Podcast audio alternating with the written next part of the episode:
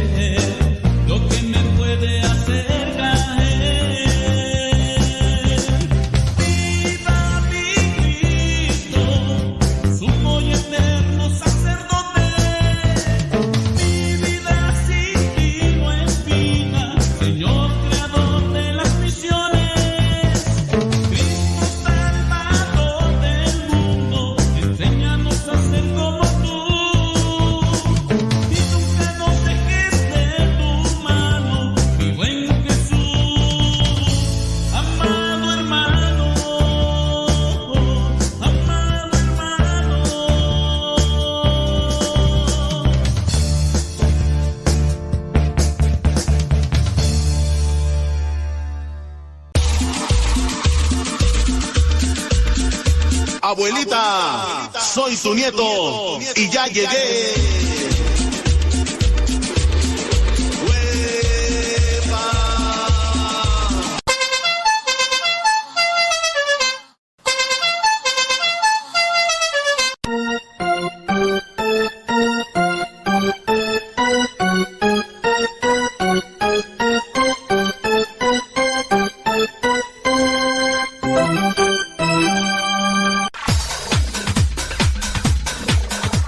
No es aquel que nunca ha pecado, sino aquel que se levantó de sus miserias. Vamos a escuchar el segmento El Santoral de hoy y aprendamos de aquellos hombres algunas enseñanzas para poder mantenernos en el camino que nos lleve al encuentro con Cristo, es decir, en el camino de la santidad.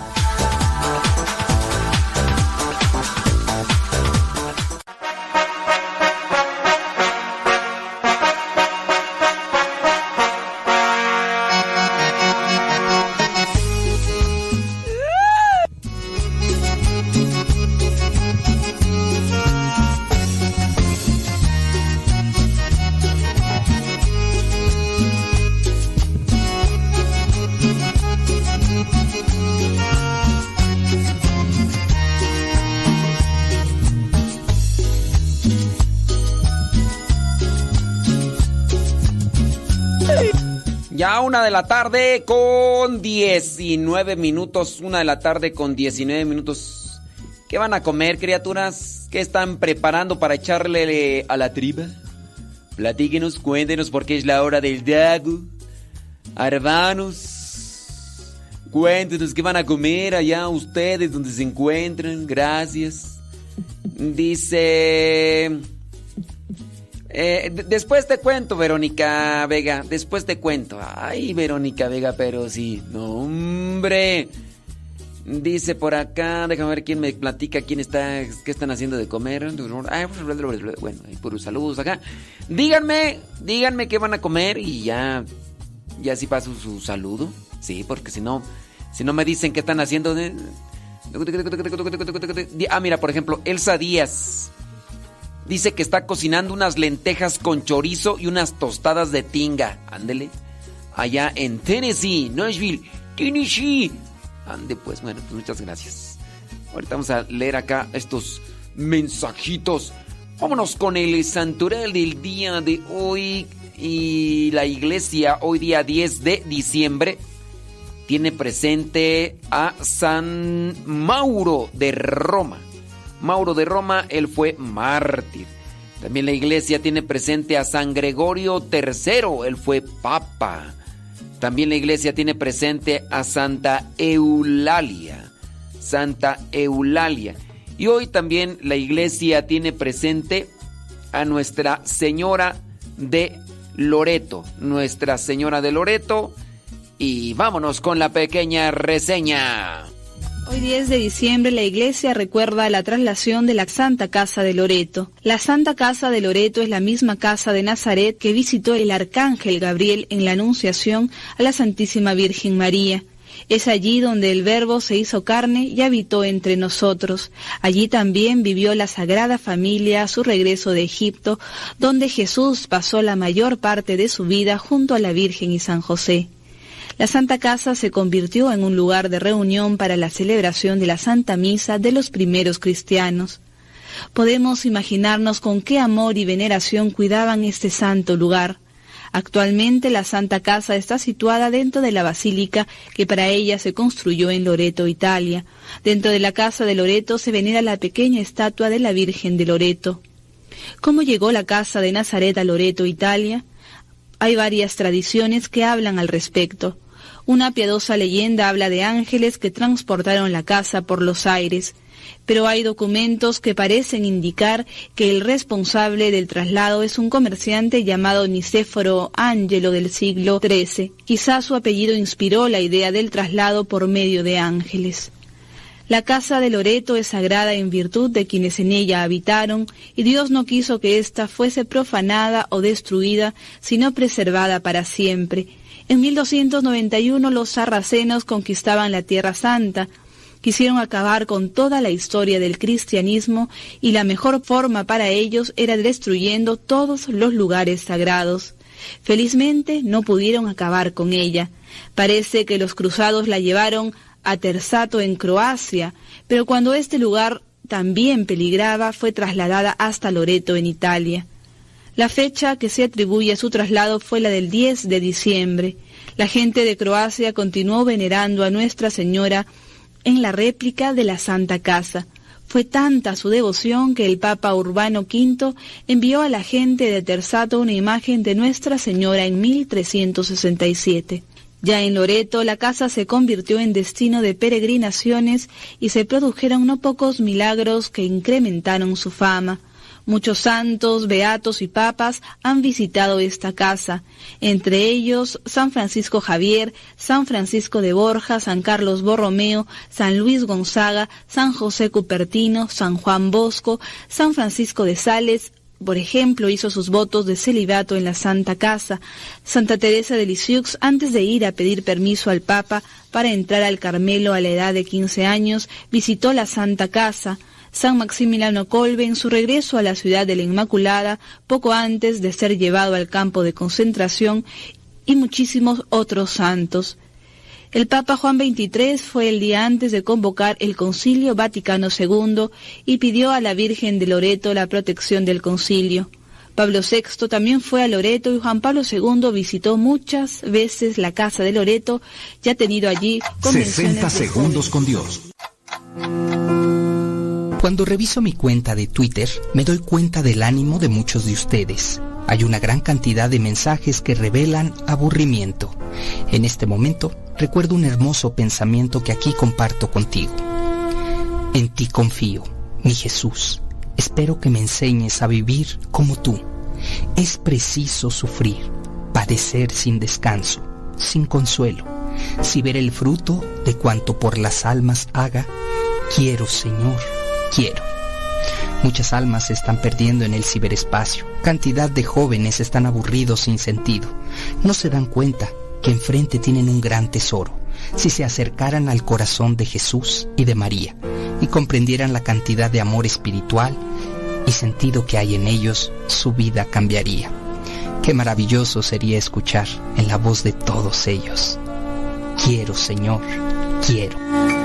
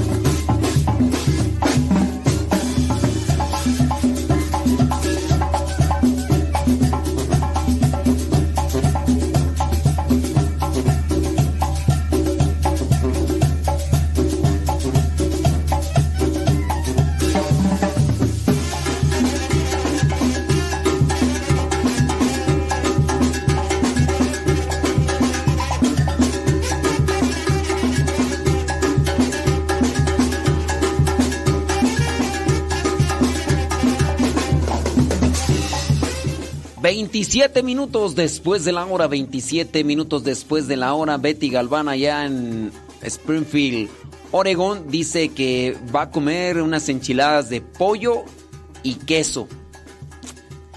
Ay Dios, así con... ¿Pollo y queso? Oye, prima.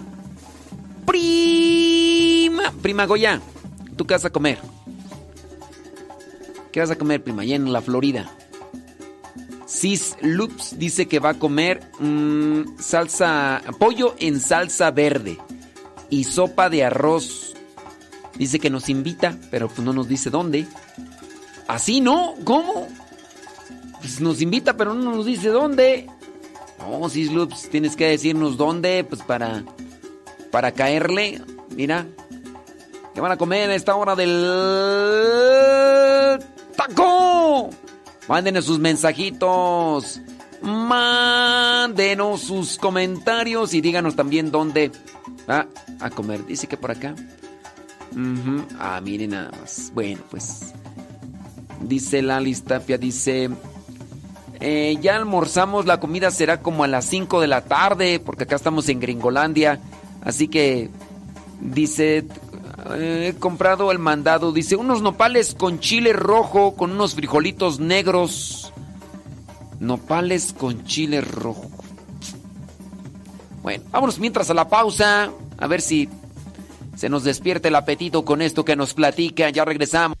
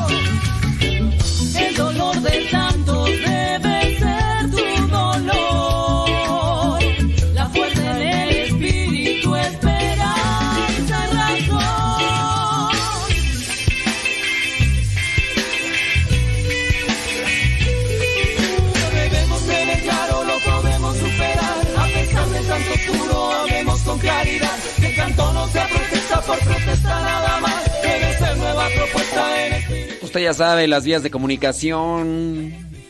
Mándenos sus mensajes. Dice Yadira que se comió un mollete. Un mollete. Un molleto. Don Rafita. ¿Cómo anda? Dice, gra- gracias a los que le están dando compartir, dice Alisa Santiago, dice, ya aquí vine a darle mi respectivo miguta y también le he dado compartir. Muchas gracias, Alicia. Sí, porque de repente me doy cuenta que ya mucha gente no, no le da compartir, oye. Sis Loops dice que está allá en Morelia, Michoacán. Mi prima Goya dice que va a comer unas tostadas. ¿Pero de qué tostadas, prima? Tostadas de, de pulpo, tostadas de pollo, tostadas de atún, tostadas de... ¿De qué más tú? Tostadas de crema, tostadas de... ¿De qué? Pues... Pues sí, oye. Allá siempre hace calorcito, ¿verdad? Ya no pega el frío.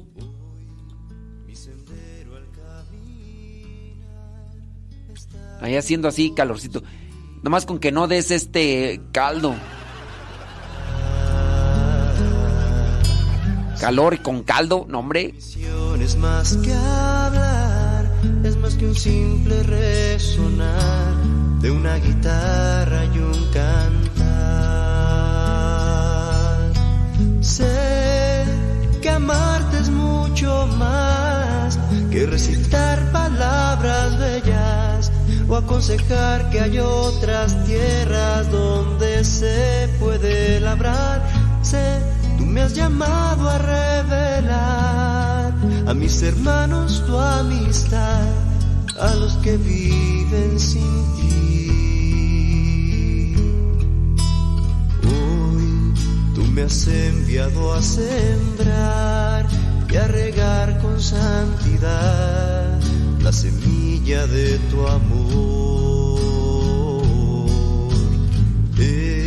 Camino difícil de andar, solo no lo podré lograr si tú no me ayudas, Señor. Sé que en mi debilidad nada soy si tú no estás y juntos vamos caminando. Eres mi fuerza, eres mi paz, mi camino y mi verdad, baluarte en que me pongo a salvo.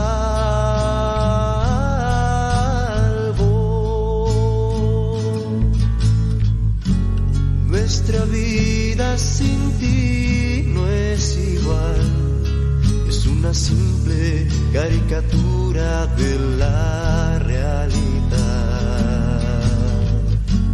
Pretender alcanzar la corona sin ti es un ingenuo soñar.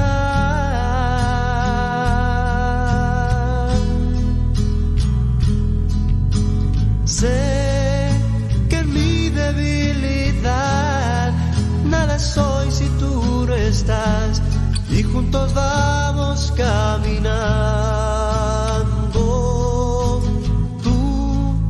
Eres mi fuerza, eres mi paz, tú mi camino y mi verdad, baluarte en que me pongo a salvo.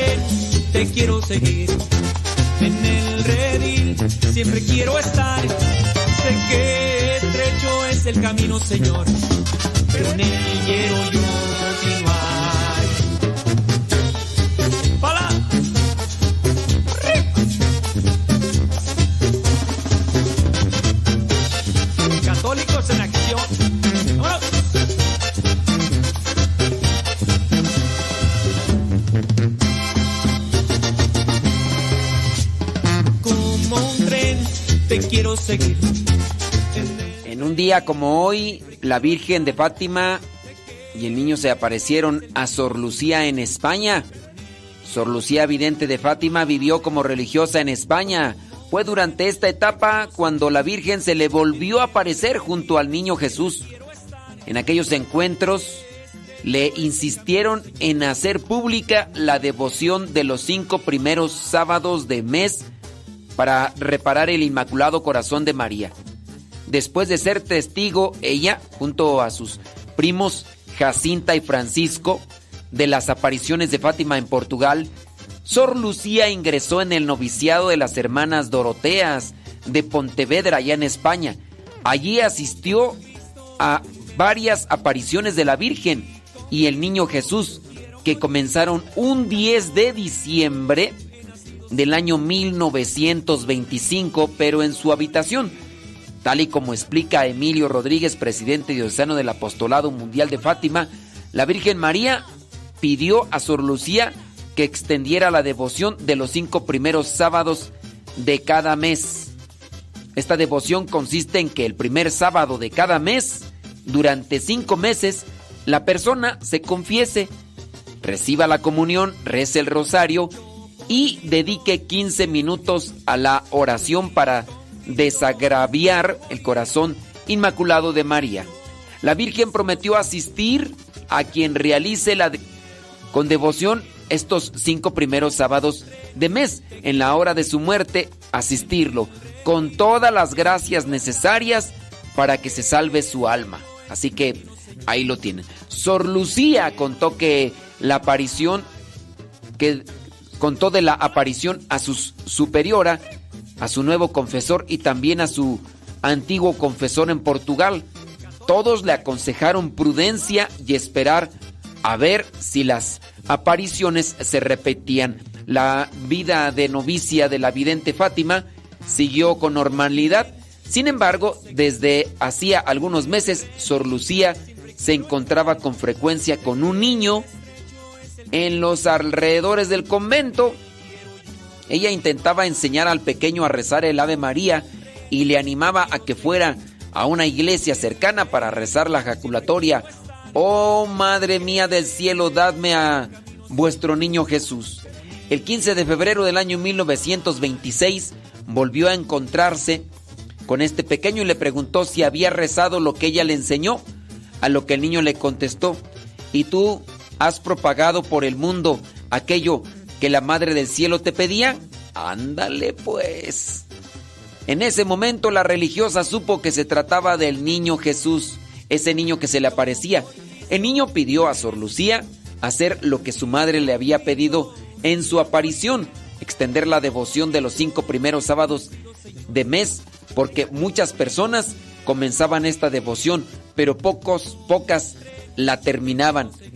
Sor Lucía habló con su confesor sobre estas apariciones y el sacerdote le hizo algunas preguntas, entre ellas, ¿por qué debían ser cinco sábados?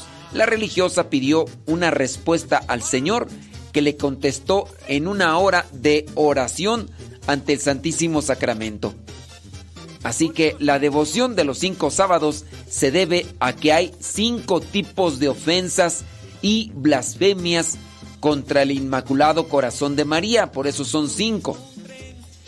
Las blasfemias son contra su Inmaculada Concepción, porque no se cree que sea Inmaculada contra su virginidad perpetua, contra su divina maternidad, al rechazar reconocerla como madre de todos los hombres. Las ofensas también de aquellos que tratan de sembrar públicamente en los corazones de los niños la indiferencia o incluso odio a la Virgen. Y por último, las ofensas de quienes la ultrajan en sus santas imágenes. A ver, hay tanto loco que se mete de repente a las iglesias, destruyen las imágenes de la Virgen, u otros más, tantito chavetados, que utilizan estas imágenes religiosas y por medio de videos de internet se dan a conocer destruyendo imágenes de la Virgen. En el año 1929 Sor Lucía se trasladó a la ciudad española de Tuy para seguir su formación en la congregación de las hermanas Doroteas. Allí también vio la Virgen, pero esta vez con su corazón inmaculado entre las manos. En esa oportunidad, la Virgen recordó de nuevo a la religiosa la importancia de reparar su inmaculado corazón a través de los cinco primeros sábados del mes. El convento de las Hermanas Doroteas de Pontovedra actualmente es conocido como la Casa Santuario del Inmaculado Corazón de María. En el año 1948, Sor Lucía volvió a Portugal e ingresó en el Carmelo de Santa Teresa de Coibrá como religiosa carmelita, donde murió en el año 2005 cuando tenía 97 años de edad. En el año 2008, el cardenal José Saraiva Martins inició su causa de beatificación. Así que hay un poco de esta devoción de los cinco sábados, los primeros cinco sábados del mes. Ya llegó Rafa. Rafa, Rafa, Rafa. 44 minutos después de la hora. Vámonos con Músicos para Dios. Rafa Salomón llega haciendo leña. ¡Súbale a la radio!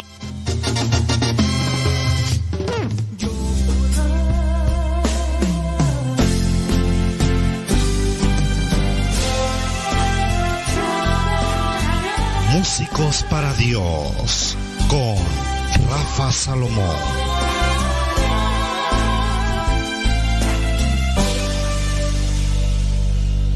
Saludos, es un verdadero gusto saber que nos acompañan en este espacio y el día de hoy quiero compartir una reflexión que hizo el Papa Francisco acerca de los músicos.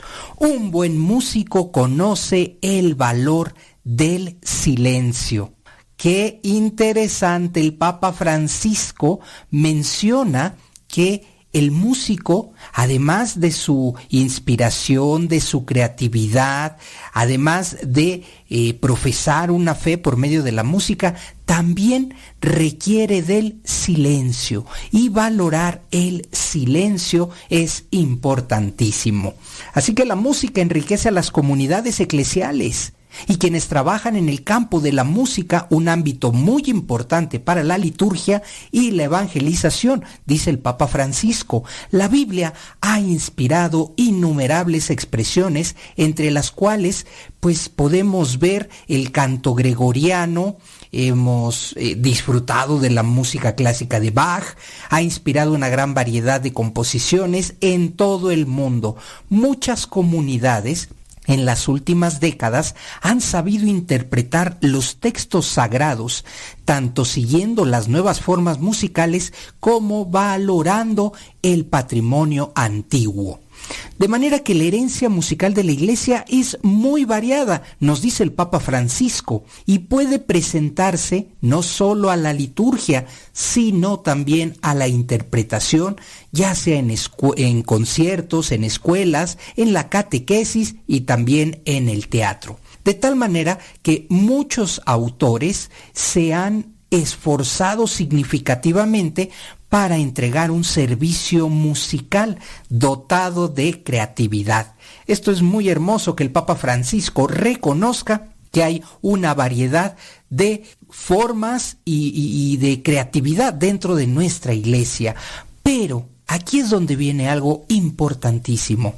Él nos invita a valorar el silencio también, porque la palabra de Dios nos es revelada también en el silencio.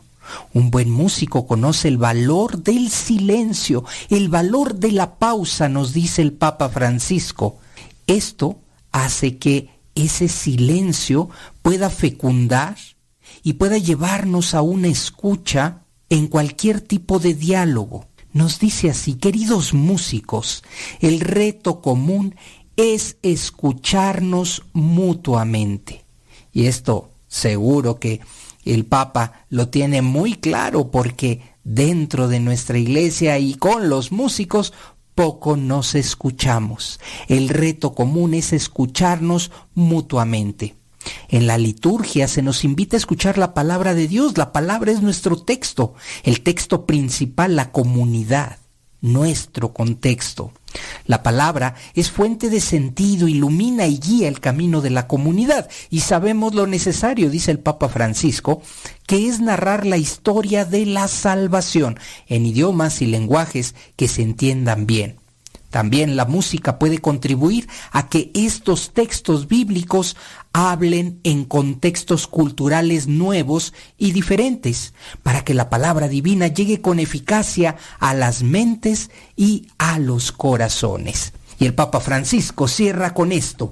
Pienso, especialmente en las civilizaciones indígenas, en las que el enfoque de la música se integra con los demás elementos rituales de la danza y la fiesta.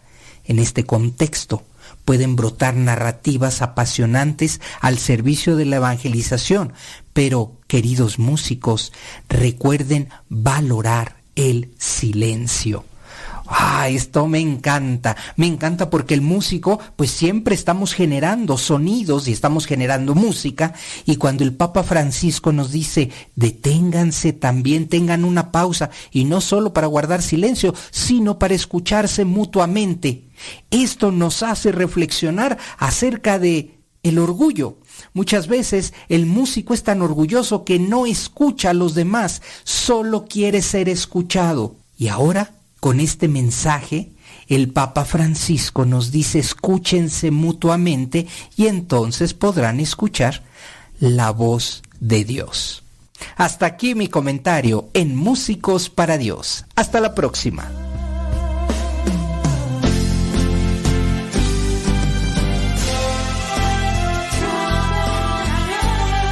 Decídete ya. Músicos para Dios.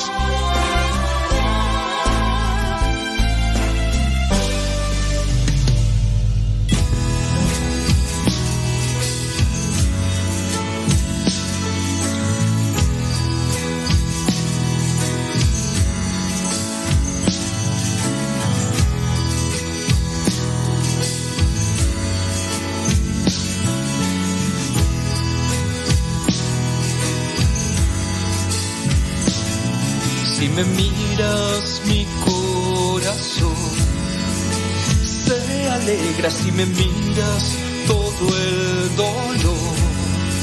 Se aleja si me miras yo encuentro a Dios. Si me miras más cerca estoy. Si me miras yo encuentro paz entre tus manos y me miras, yo siento amor. Por mis hermanos y me miras, yo encuentro a Dios. Yo me acerco a tu Hijo, mi Señor. María, Madre de mirada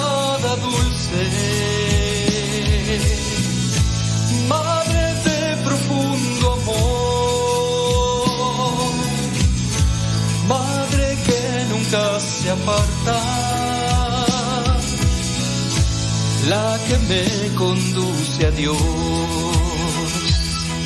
Hermosa, bendita, valiente, la siempre creyente, eterno es tu amor hermosa, bendita, valiente, la siempre creyente, la Madre de Dios.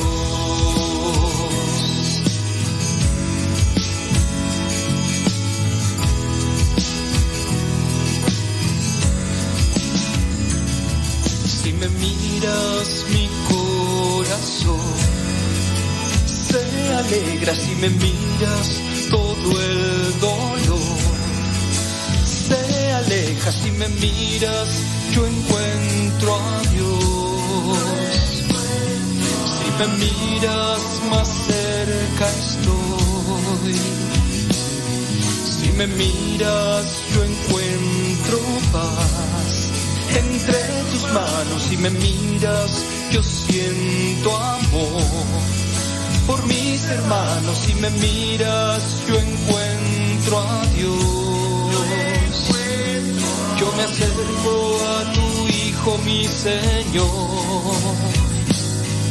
María, Madre de mirada dulce, Madre de profundo amor, Madre que nunca se aparta la que me conduce a Dios. Hermosa, bendita, valiente, la siempre creyente, eterno es tu amor. Hermosa, bendita, valiente, la siempre creyente, la Madre de Dios. María,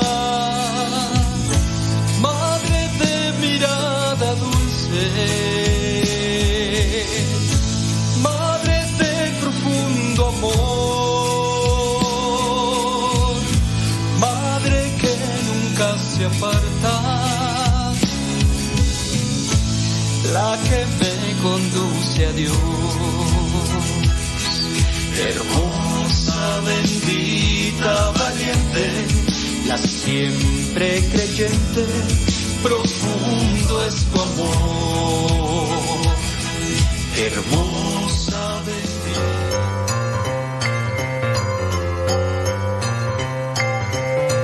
Ahora tenemos una pregunta bien filosa y corresponde al área de la liturgia, así que pon mucha atención.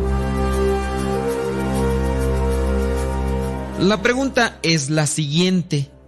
¿Cuál es el significado del color rosa en la liturgia? ¿Cuál es el significado del color rosa en la liturgia?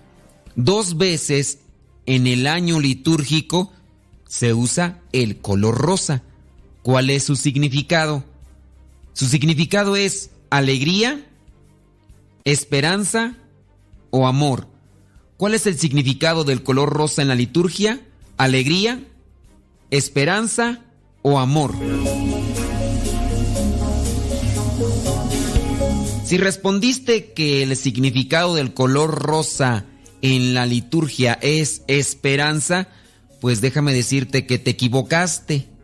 Si tú dijiste que el significado es amor, pues también te equivocaste. El significado del color rosa en la liturgia viene a ser alegría o gozo. Sí, hemos mencionado que dos veces en el año litúrgico se puede utilizar, no es una obligación, se puede utilizar el color rojo. Esto es el tercer domingo de Adviento. Son cuatro semanas de Adviento el tercer domingo de Adviento se puede utilizar el color rosa y eso significa gozo.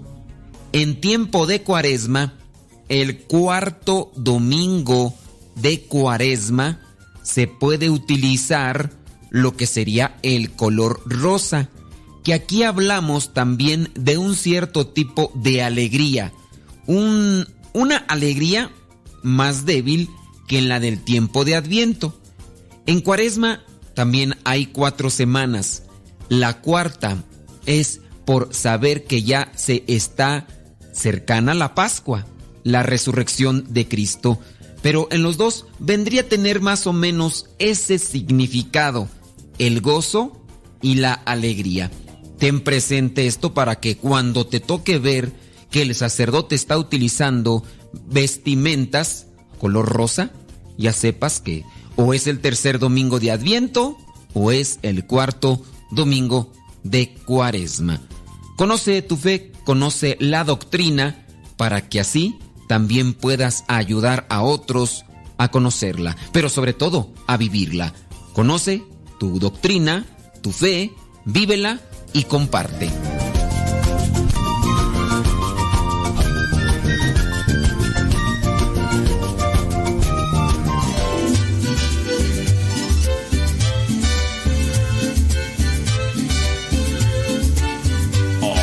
Por cierto, mañana es el domingo de Gaudete, por si se espantan. ¡Ay, el padre! Dios mío, no, eh, trae un ornamento color rosa. ¿Qué está pasando?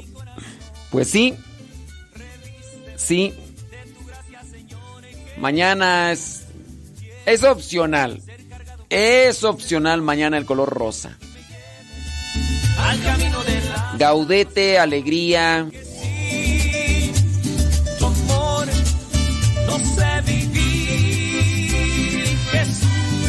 Martín.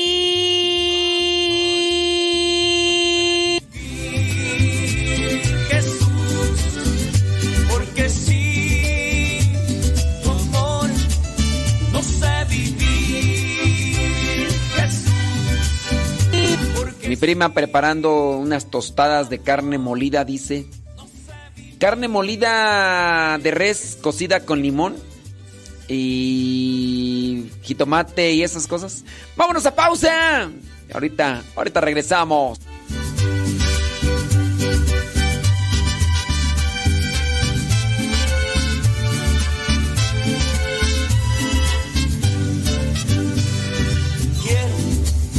Que tú toques mi corazón.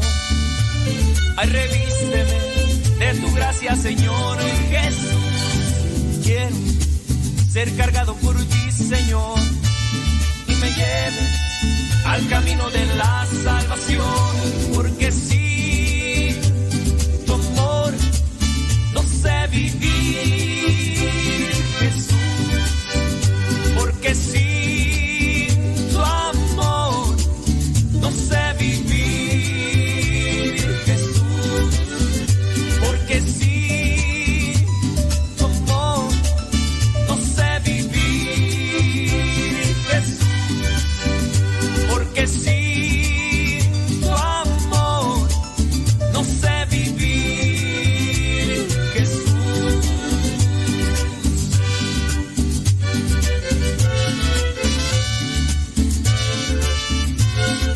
Silvia Ábalos dice que le manda saludos a su esposo Martín allá en Holix, Texas. Gracias. Gracias a los que nos mandan sus mensajitos. Déjame ver. Mm. Sí, hombre. ¡Qué bárbaro! Saludos a la Chabela. Dice, camino a casa, vengo de Fresno. Dice que va con, eh, con Yair. Chabela, ¿todavía vas escuchando, Chabela? ¿Qué tal está el clima por allá en Fresno? Friecito, me imagino. Yadira dice que comió un mollete hace rato y que después va a comer unas sopas chinas. Saludos desde Minnesota, dice Yadira. ¿Cuáles son las comidas chinas tú? ¿Tú dices maruchan? ¿O cuáles? Ándele. Lupita Medina dice allá en Los Ángeles, California. Dice, recordando el rancho de Araró con un rico mole negro con guajolote. Araró, Michoacán. Órale. Dice... Ándele pues, hombre, gracias. Pues sí, hombre, pues qué, qué cosas, ¿no? Bueno, vámonos, vámonos con mensajitos que nos están llegando ahí. Está nublado el clima, dice, agradable. Por eso, ya dirá por eso. Es que... Salud, Yair. Por eso ya dirá, pues, las sopas chinas son las maruchan. Sopas. Pues, pues, eh, una- la maruchan es sopa. Sí. angustias, fuera, fuera, toda duda. Jesucristo todo lo transforma. Oh, Jesucristo todo lo transforma. Quiero vivir confiado, confiando siempre en Jesucristo. Quiero vivir confiado, confiando siempre en Jesucristo. Quiero vivir confiado, confiando siempre en Jesucristo. Quiero vivir confiado, confiando siempre en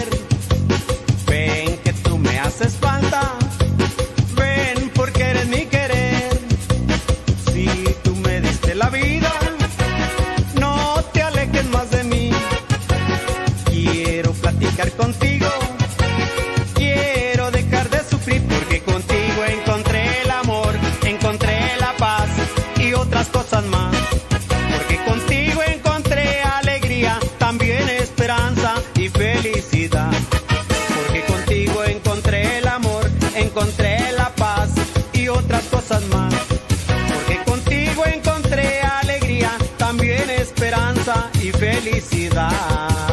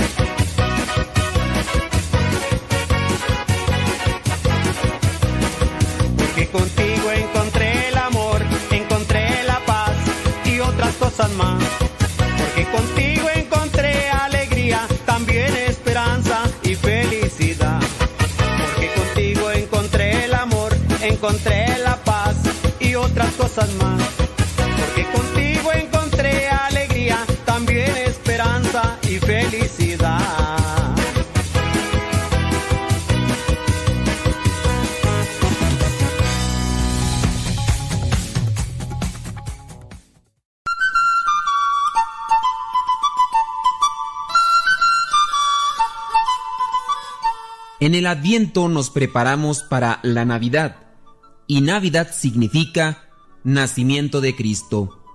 Es un tiempo en el que podemos revisar cómo ha sido nuestra vida espiritual, nuestra vida en relación con Dios y convertirnos de nuevo. Es un tiempo en el que podemos hacer un plan de vida para mejorar como personas y así preparar nuestro corazón para Dios.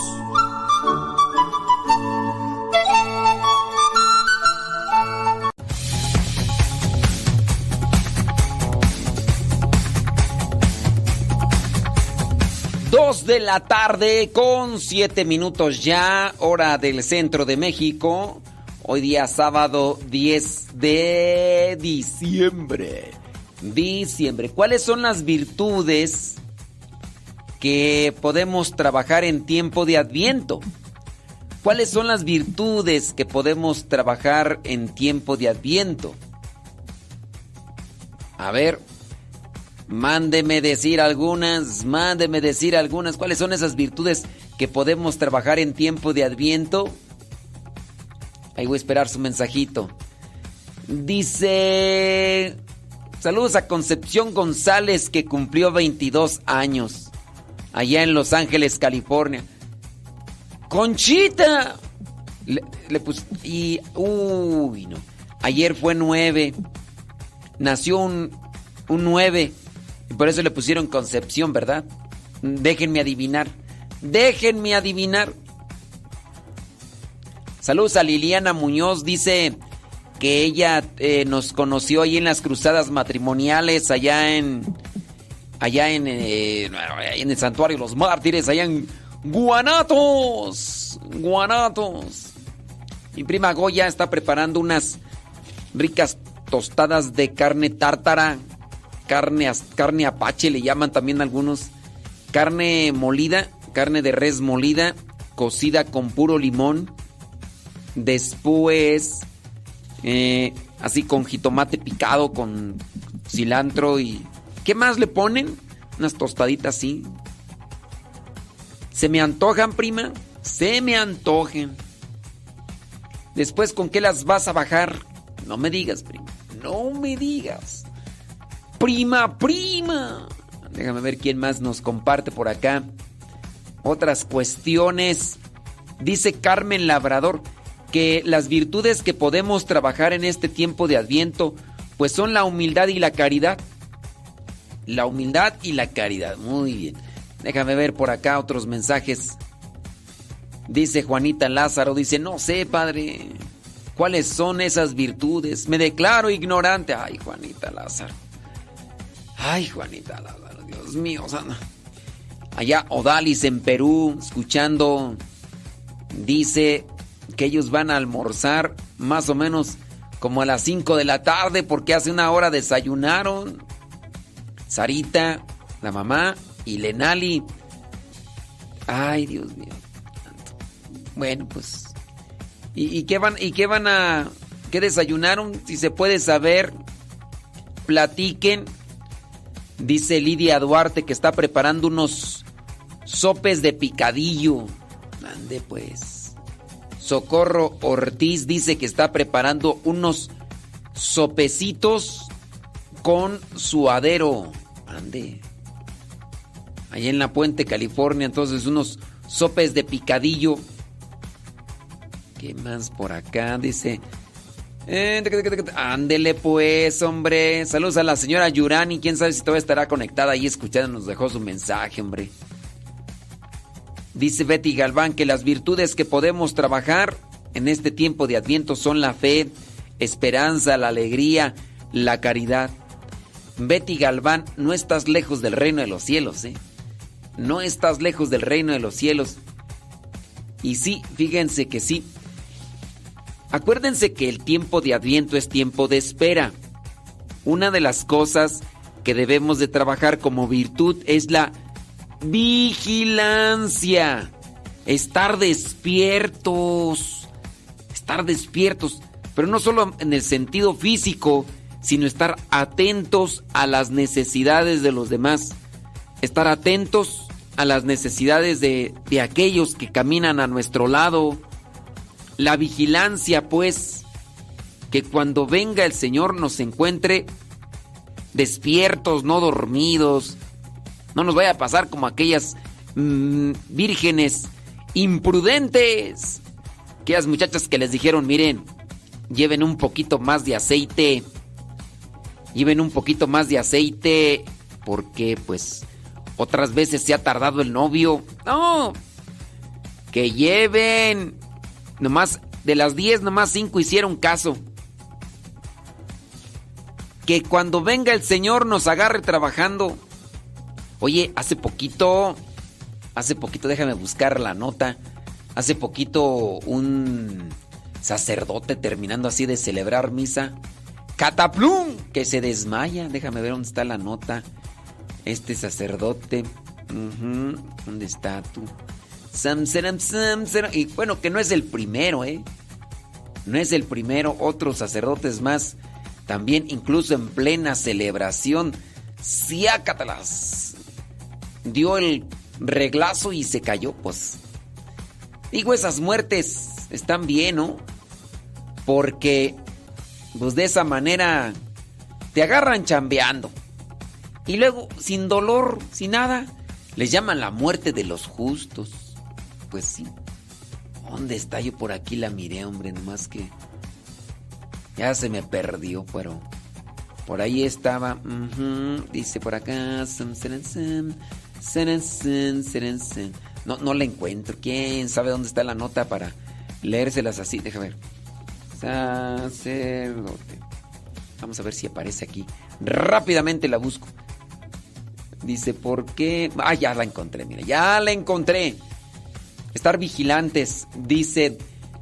En España, la el, el arzobispo de Burgos, España, lamenta la muerte del padre José Luis Esteban Vallejo. O sea, murió minutos después de celebrar la Eucaristía. El sacerdote falleció, dice, el viernes pasado, eh, vistiendo los ornamentos litúrgicos propios del tiempo de Adviento. O sea, todavía traía los ornamentos. El arzobispo informó del fallecimiento inesperado del padre José Luis, en paz descanse. Dice que había celebrado la Eucaristía de la tarde del viernes en la parroquia de San Pedro de la Fuente. Dice el párroco Gabriel Moreno y, y los feligreses apenas pudieron reaccionar cuando el sacerdote se desmayó de un infarto momentos después de concluir con la celebración. Y ahí, entre... Ok, dice que era una enamorada, una... Era licenciado... Eh, oh, tenía 79 años, oye, ya. Ya estaba grande, ya. 79 años. ¿Qué más por aquí dice? Fue un apasionado de la Eucaristía. Escribió varias cosas, dice. Bueno, pues en paz descanse. Y sí, cayó con todo y ornamento. Cuando pienses que las puertas se han cerrado para ti, que la luz ha dejado. Dice Héctor Malta que va llegando allá controles que hoy se va a chutar unos camarones a la diabla.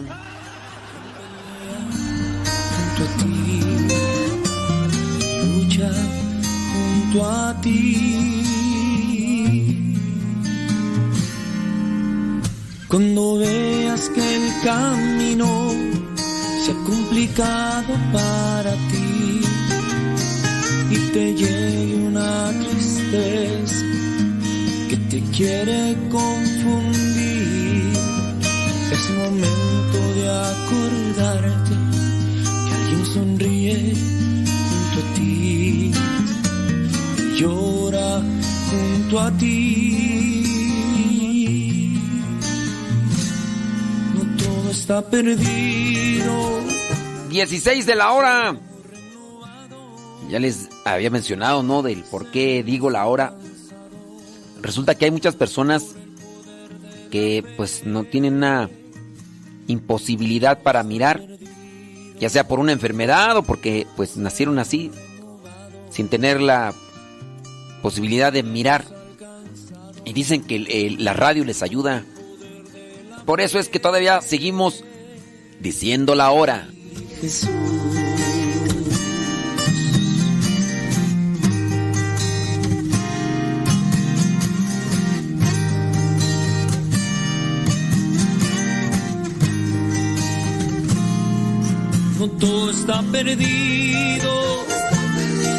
Gracias a la familia Vega Rodríguez, allá de la parroquia Nuestra Señora de la Soledad, Santa Cruz de las Flores, municipio, municipio de Tlajomulco de Zúñiga, Jalisco. Gracias familia Vega Rodríguez. Saludos, dice Roberto Muñoz González por su cumpleaños. Saludos. Sí, nos están diciendo que que ahí con Radio María en la página, ahorita vamos a checar a ver qué onda. Saludos, dice Rosa Lázaro desde Atlisco, Puebla. Estamos leyendo los mensajes de WhatsApp que nos están mandando allá a Radio María. Dice, estoy preparando unas ricas lentejas y unas empanaditas de carne y queso, ofreciéndoselas a Dios nuestro Señor, dice, por los que hoy no tienen comida en su mesa, allá desde Ensenada, Baja California. Muchas gracias. No nos dice quién ves, pero este, ahí nos lo comparten. Manden sus mensajes ahí al WhatsApp de Radio María. Y ahorita Héctor Malta nos los pasa, ¿verdad, Héctor? Héctor. Héctor.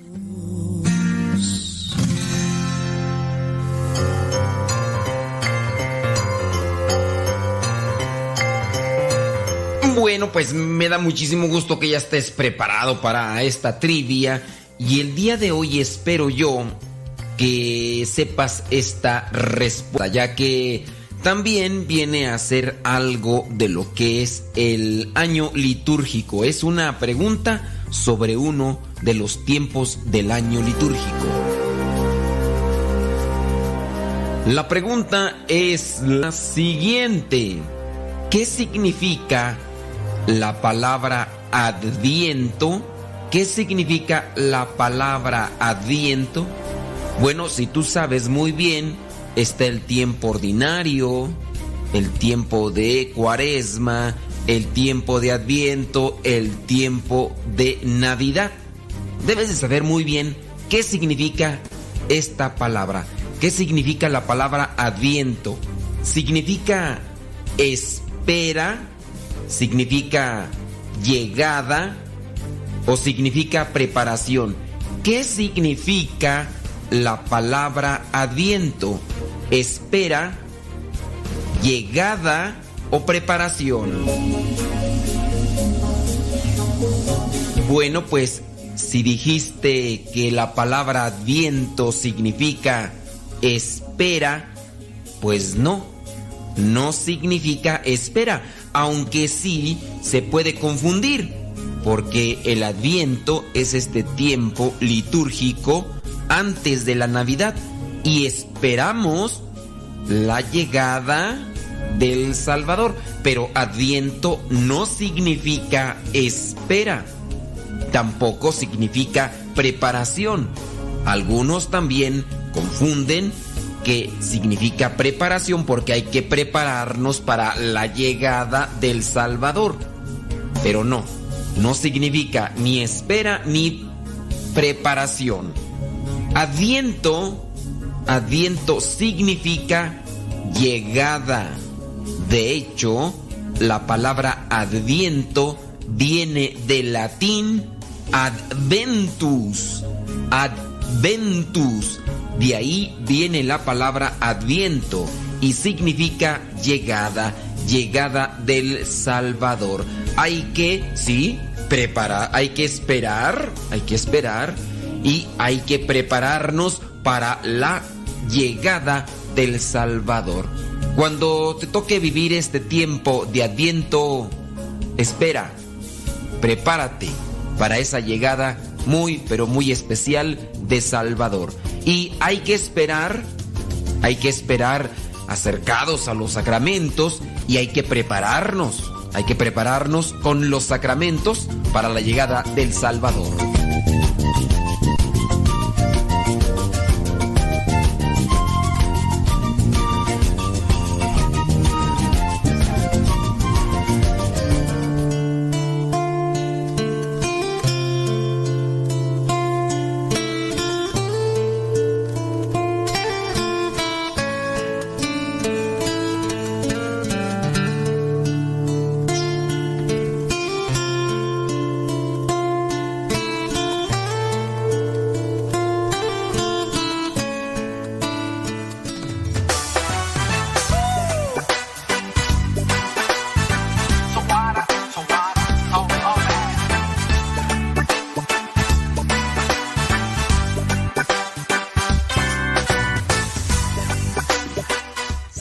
Rosa Gutiérrez dice desde Carolina del Norte. Gracias. Eh, dice, si pasarían mis peticiones para ser llevadas al santuario de Guadalupe, participé con una docena de rosas. Les envié el comprobante y las peticiones por este medio. Sí, muy posiblemente, digo, ahí están los voluntarios siempre apuntando sus nombres y todo y los van Fíjense que incluso este, los están guardando ya en, en una lista. Después estas hojas son impresas y yo he visto los paquetotes de hojas con los nombres de todos ustedes, los que participan ahí en Radio María y que apoyan a Radio María.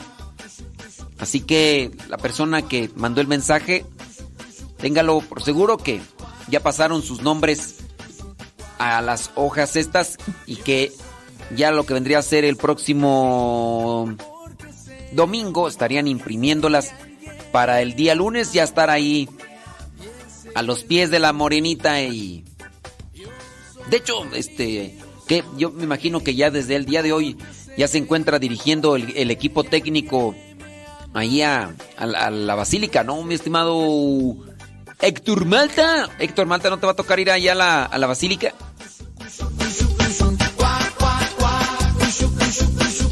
Fíjate que me invitaron, pero pues es que es 12 y yo soy padre y pues ya te imaginarás las misas, criatura.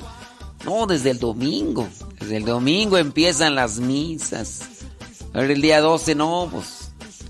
Dijo una señora, ándele. No se haga, ¿para qué se hizo padre?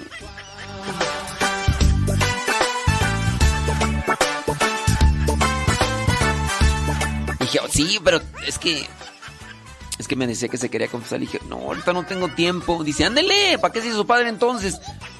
Digo, sí, pero que tengo el programa de radio. Dice, no, no, no, entonces ¿para qué se hizo padre? No se hubiera hecho padre. Le dije, dije, bueno, la confieso, pero no va a ser cuando usted quiera. Voy y termino con el programa. Y si me espera dos horas, porque es de una a tres, yo vengo y la confieso. Yo vengo y la confieso. Dije, ándele. Dije, ¿o qué? ¿Tiene, tiene deseos de confesar. Espéreme. Si me espera, le urge. Si no le urge, mañana pasado.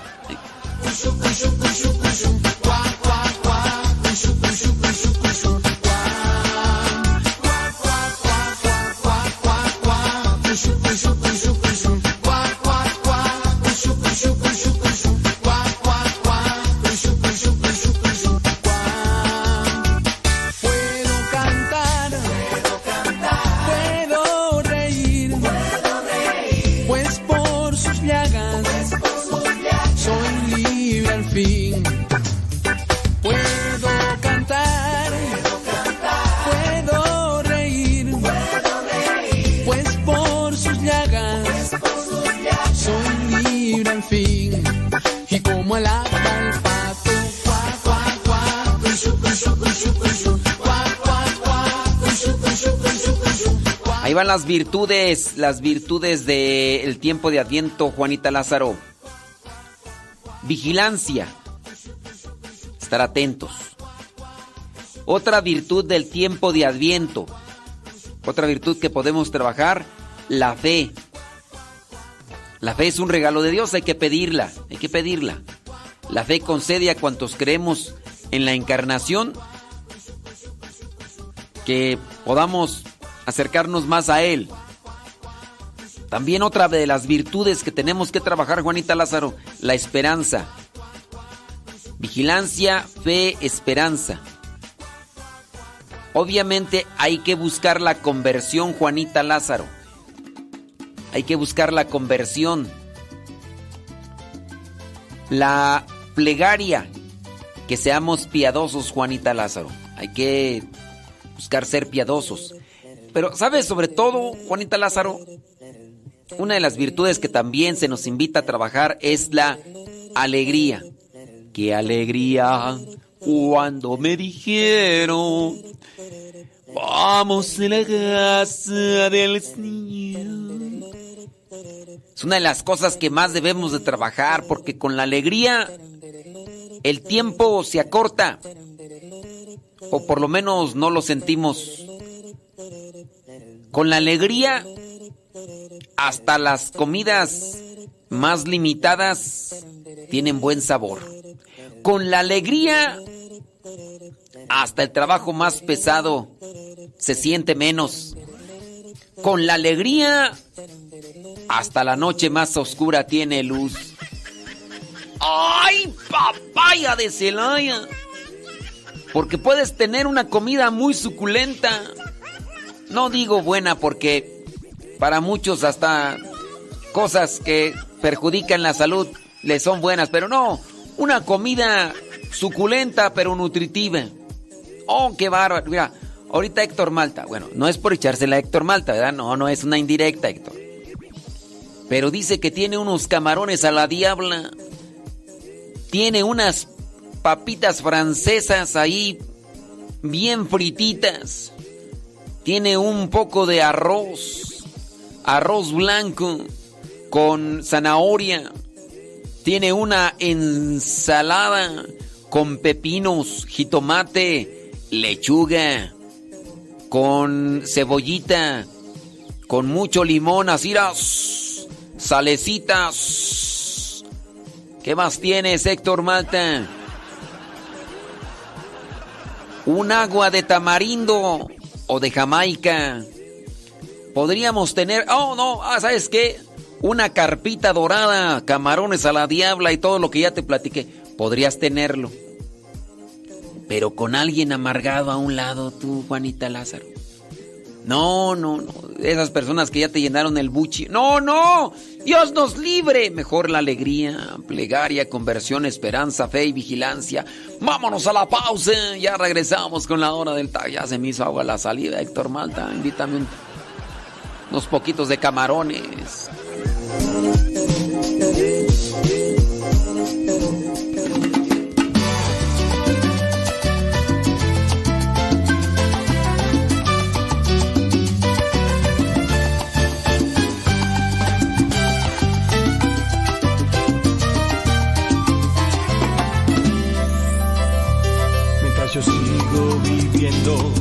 Yo alabaré a mi Dios.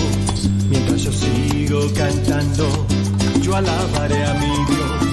Mientras yo sigo trabajando, yo alabaré a mi Dios. Mientras yo sigo caminando, yo te alabaré.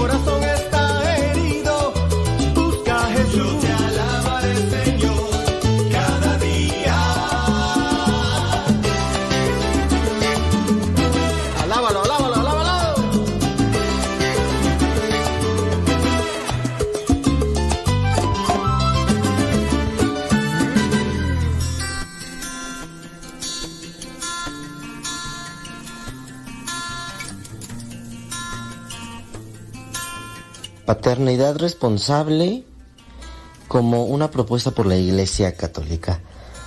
Bienvenidos hermanos, mi nombre es Mario Zapata, miembro de los laicos, servidores de la palabra y miembro de Pro Life Army. Como pudieron haber escuchado en un principio, efectivamente estamos hablando de la paternidad responsable propuesta por la Iglesia. ¿Qué propone la Iglesia para una paternidad responsable? Lo vamos a ver hoy en día y nos vamos a basar sobre todo en una encíclica, en una encíclica de Pablo VI, que muchos de ustedes la pueden ya conocer o en, en esta cápsula del día de hoy la van a conocer. Hemos hablado ya acerca de muchos temas a favor de la vida y la paternidad responsable no está fuera de ello. Habíamos dicho que ya somos 8 mil personas en el mundo. 8 mil millones de personas en el mundo que a muchos les puede causar ruido de que cómo es posible que la irresponsabilidad de los padres o cómo es posible que no se den cuenta de que el cambio climático y muchas otras cosas más que no son el verdadero problema. El verdadero problema ya lo tocamos, ya supimos qué es, que es una sobreexplotación de recursos y un mal manejo de las riquezas, pero eso, eso después lo volveremos a tocar en su momento. Hoy vamos a hablar sobre la paternidad responsable que la Iglesia Católica promueve. Hoy en día vemos mucha, muchos anuncios o muchas aparentemente asociaciones que promueven una paternidad, una planificación familiar y estas son más que nada fachadas que promueven el aborto.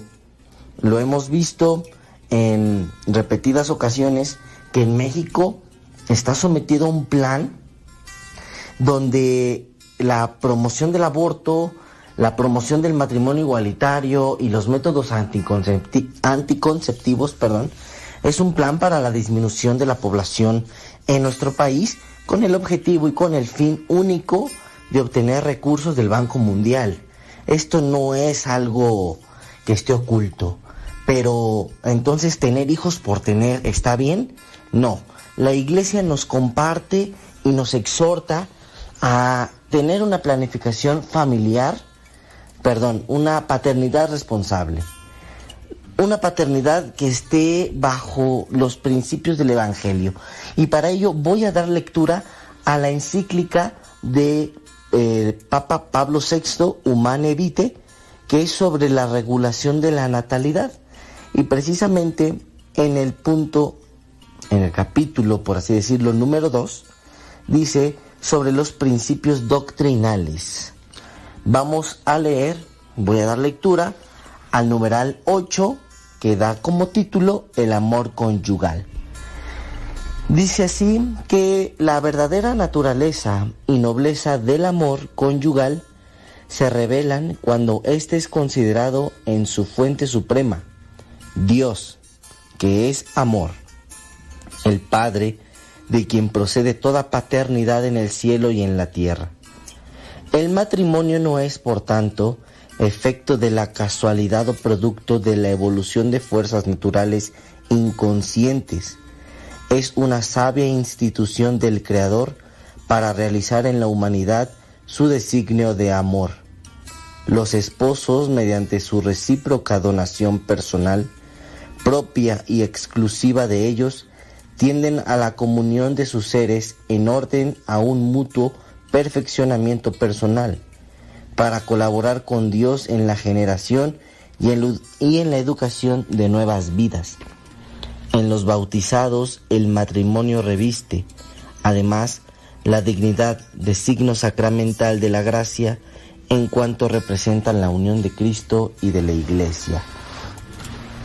Esto del amor conyugal, hermanos.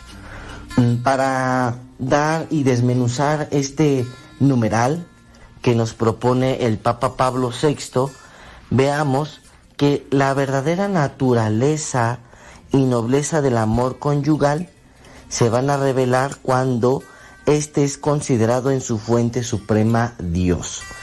Y veamos ¿Qué es lo que nos propone el mundo hoy? Una vida sin Dios. Quieren que los casados se divorcien y los que están entregados a Dios se casen.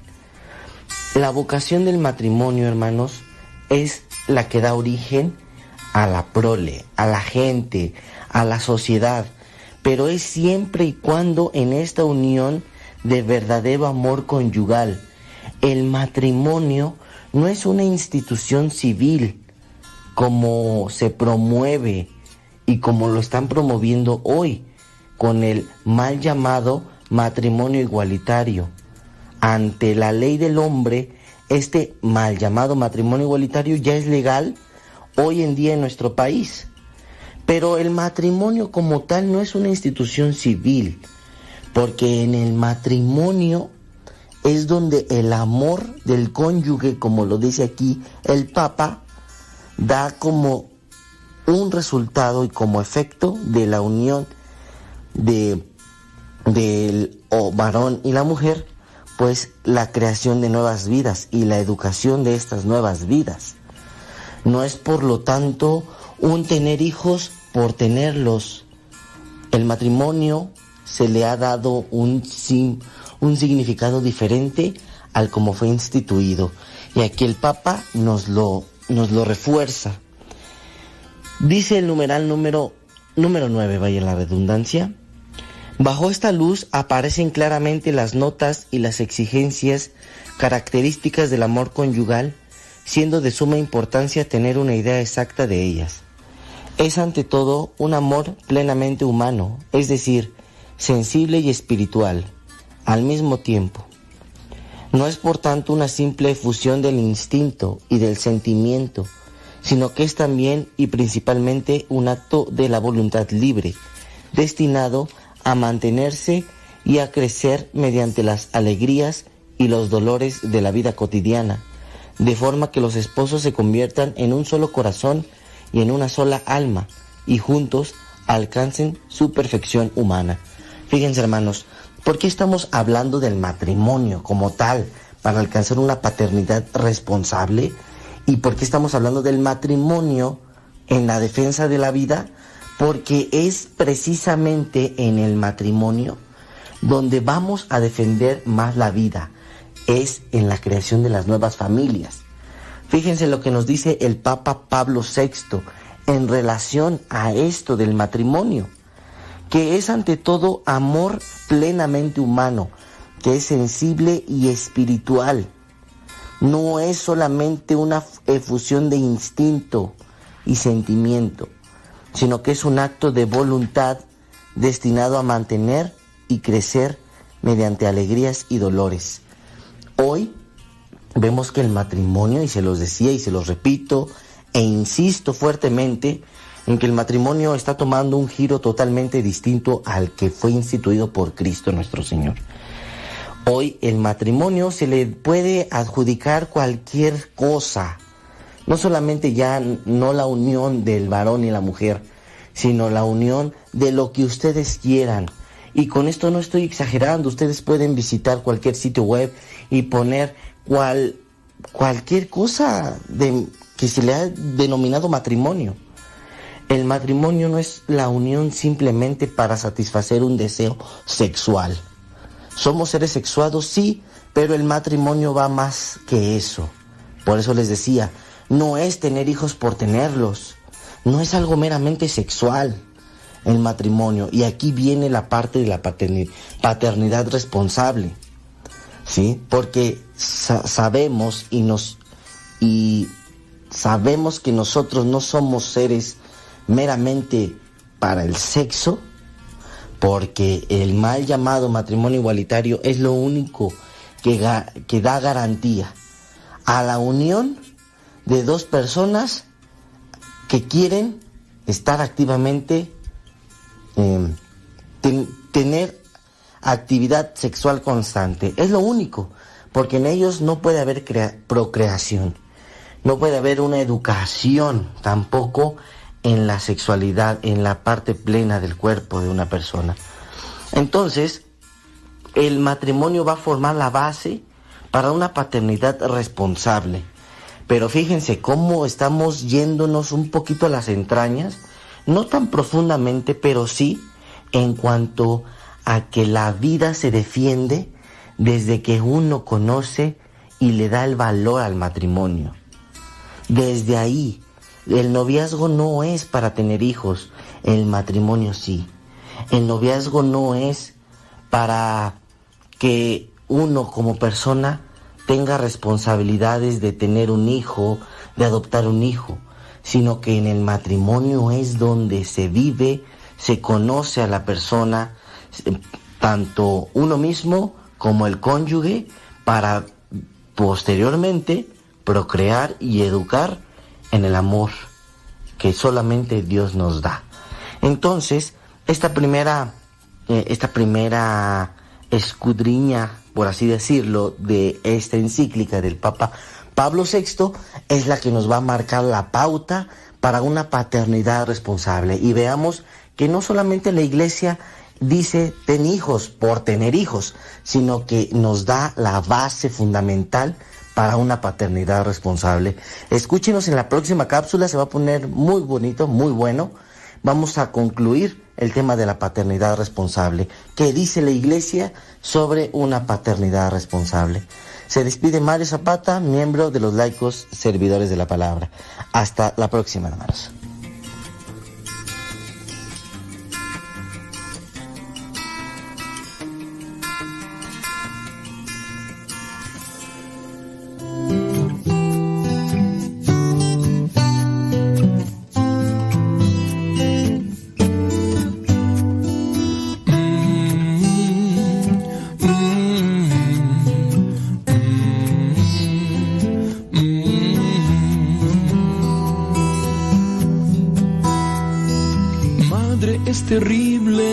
Escucho, tú y mi padre me asesinarán.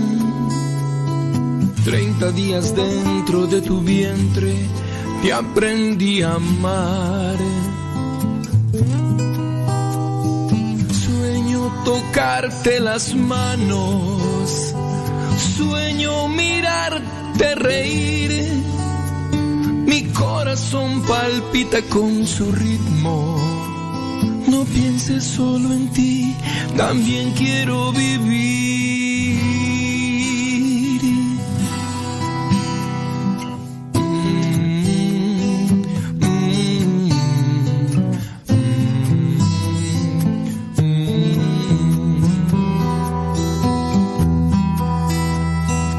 Padre, yo soy sangre de tu sangre.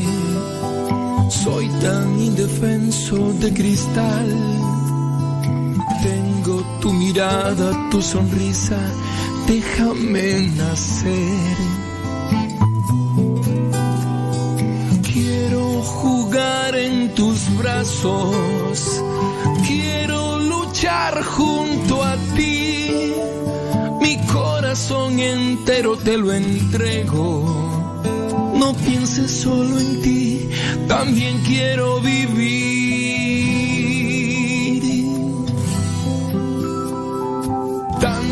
Ya han muerto. En vientres asesinos.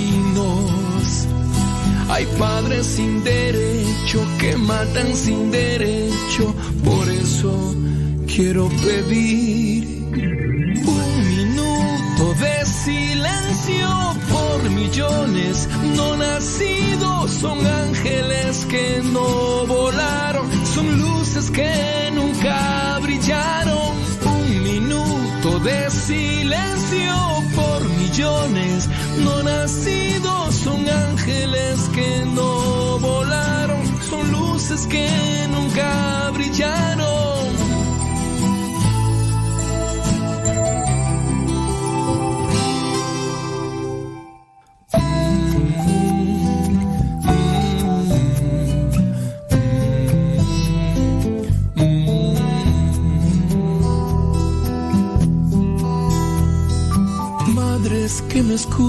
Aún hay tiempo. Un tesoro vive en sus entrañas. Seres que sueñan cambiar el mundo, déjenlos nacer. ellos serán su alegría, ellos las protegerán. Si todos las rechazan en la vida, serán su compañía, razón para vivir. Tantos ya han muerto en vientres asesinos.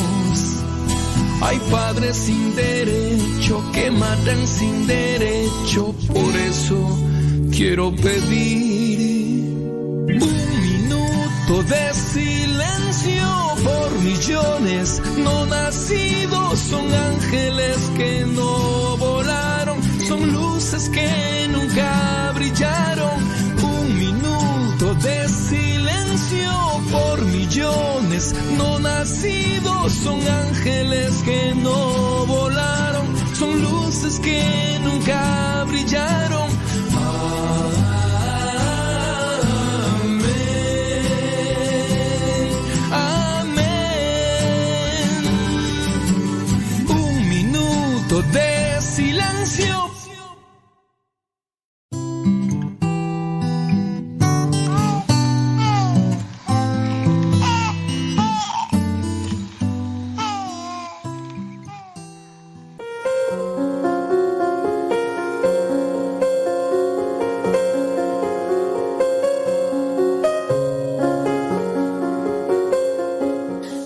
Acerca de algo, espero erguía yo, muy común, pero que no sabíamos que tenía tantas formas de decirlo. Ay, caray, ¿de qué estoy hablando? De la misa. Es muy común decir el domingo hay que ir a misa. ¿O qué vas a hacer este domingo? Voy a misa. Pero ¿tú sabías que la misa tiene muchísimos nombres? Y cada uno tiene una razón de ser. El más común, a lo mejor el más fácil, es precisamente ese, la misa. Pero, ¿qué te, ¿a qué te suena o a qué te remite esa palabra? En aquellos ayeres, cuando la misa se celebraba en latín, muchas de las personas sinceramente no entendían el latín. Escuchaban o, o captaban, digamos, algunas palabritas. Al final de la celebración recordarás que el sacerdote al despedir después de la bendición dice a vivir lo que aquí hemos celebrado. Esta misión de salir después de, de la celebración a cumplir o hacer vida lo celebrado. En latín se dice algo más o menos como ite misa est. Es esa misión.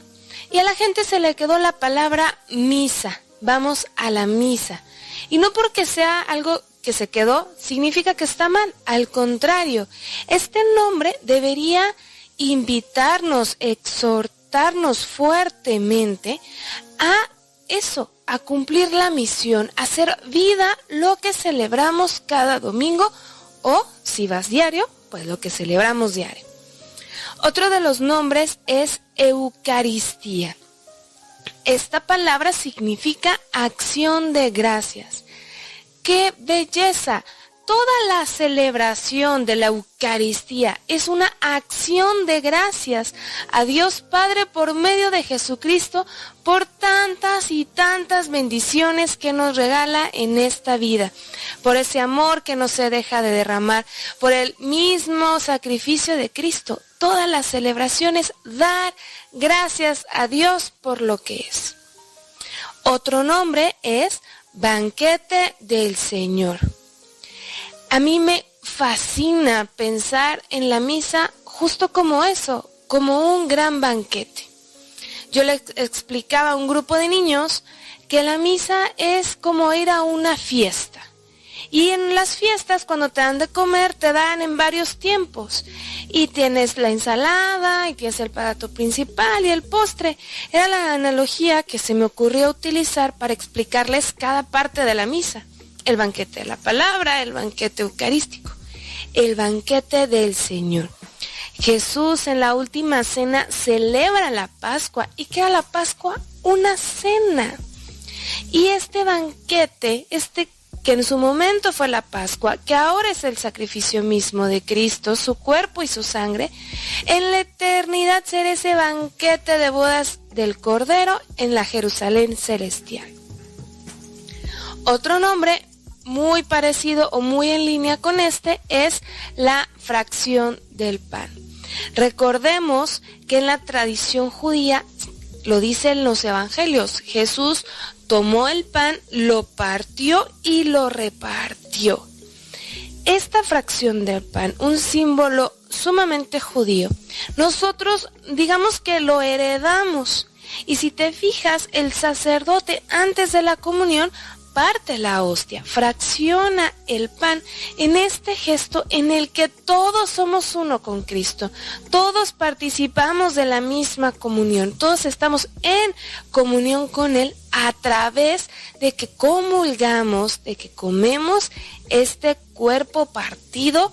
Es una hostia, pero realmente sabemos que es Cristo. También se le puede conocer como santo sacrificio. Este nombre y el de memorial van sumamente de la mano. Si recuerdas las palabras de la consagración, el sacerdote dice, hagan esto en memoria mía, repitiendo lo que dice Cristo. Lo que nosotros celebramos en la misa no es un recuerdo, no hacemos simplemente memoria. Ah, qué bonito cuando Jesús vino a este mundo. No, es algo mucho más profundo, es un memorial. ¿Esto qué significa? Que actualizamos el sacrificio. Recordemos que Dios vive en la eternidad. Nosotros no, nosotros vivimos en un espacio-tiempo. Dios vive en un eterno presente, no hay espacio. Al resucitar Cristo, vive con Dios, por llamarlo de alguna forma, en la eternidad. En cada misa es como si nosotros participáramos de esa eternidad.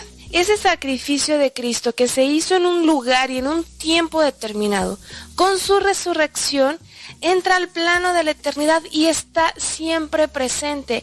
Y en la misa actualizamos, volvemos a vivir. Es como volver a ser presente. Por eso no es necesario que Cristo se sacrifique una y otra vez. Por eso ya no es necesario seguir matando corderitos. Por eso el nombre de memorial y de santo sacrificio van muy de la mano. Es hacer memoria, hacer un memorial de este sacrificio. Recuerda, la palabra correcta es actualización. Se actualiza el sacrificio de Cristo. También se le conoce como comunión. Seguramente has asistido alguna vez en tu vida a la primera comunión de alguien. O tú dices, voy a hacer mi comunión. Está perfecto. A la celebración también se le puede llamar así. ¿Y por qué? porque nos unimos a Cristo, que nos hace partícipes de su cuerpo y de su sangre. En las mismas palabras de la consagración lo dice, tomen y coman todos de él, que este es mi cuerpo.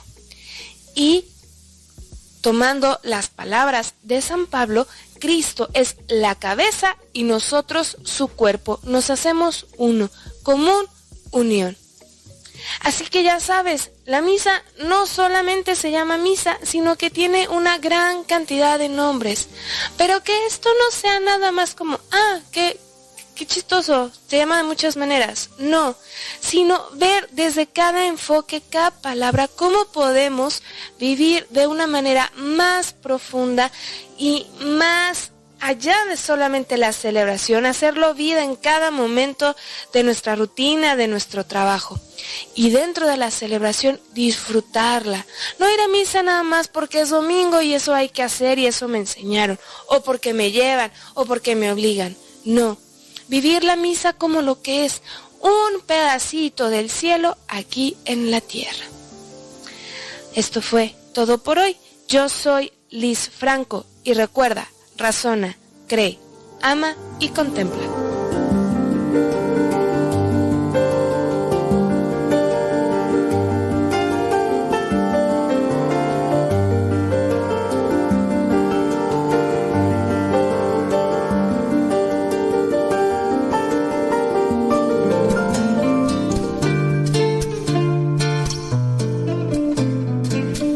No quiero verte llorar quiero verte llorar por mí, no, no, no, no quiero verte sufrir. No quiero verte sufrir así, no, no, no, porque Jesús, yo te amo. Cuando estoy por otros senderos, otros que no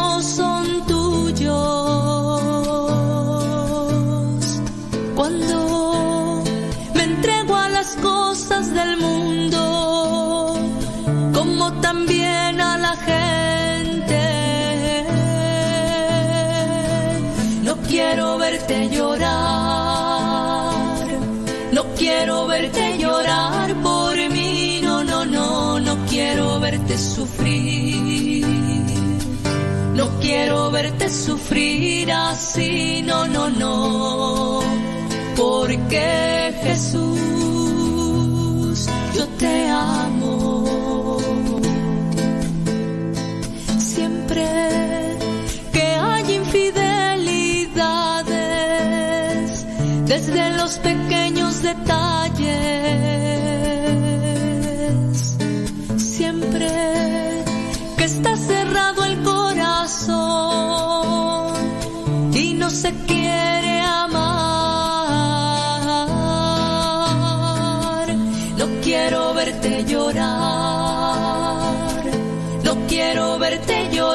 por mí. No, no, no, no quiero verte sufrir.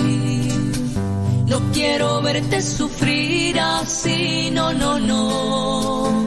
Porque Jesús, yo te amo.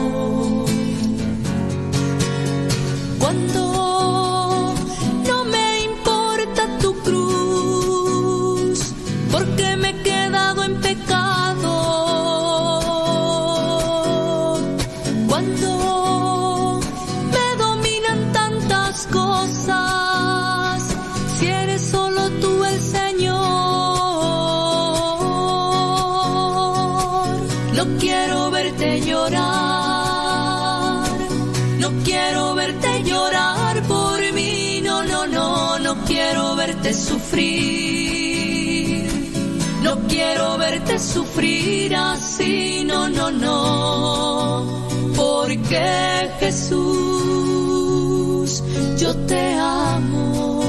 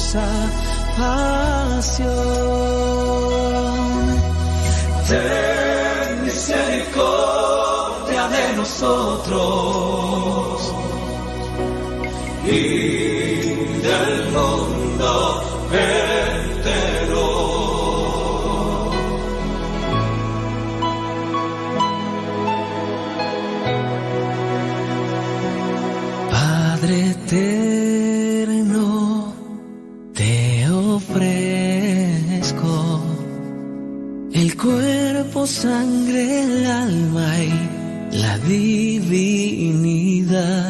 de tu Hijo Jesucristo. Como propiciación de nuestros pecados y los del mundo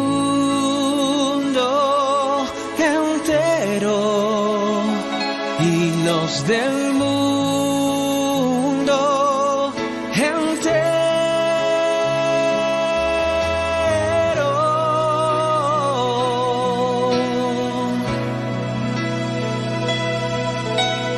Por su dolorosa pasión, ten misericordia de nosotros. del mundo entero. Por su dolorosa pasión.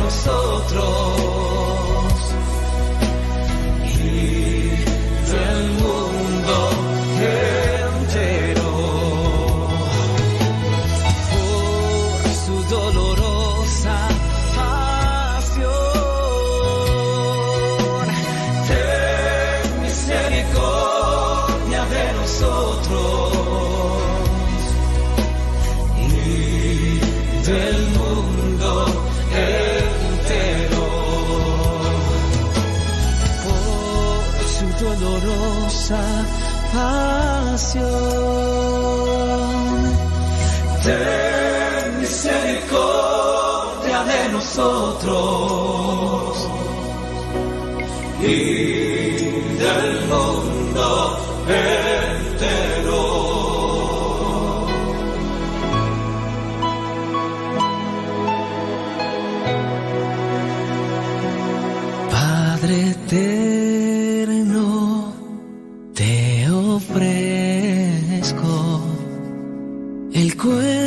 sangre, el alma y la divinidad de tu Hijo Jesucristo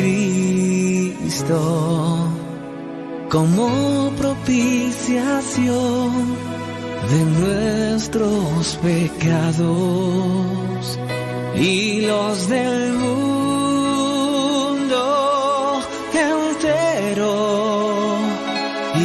del mundo entero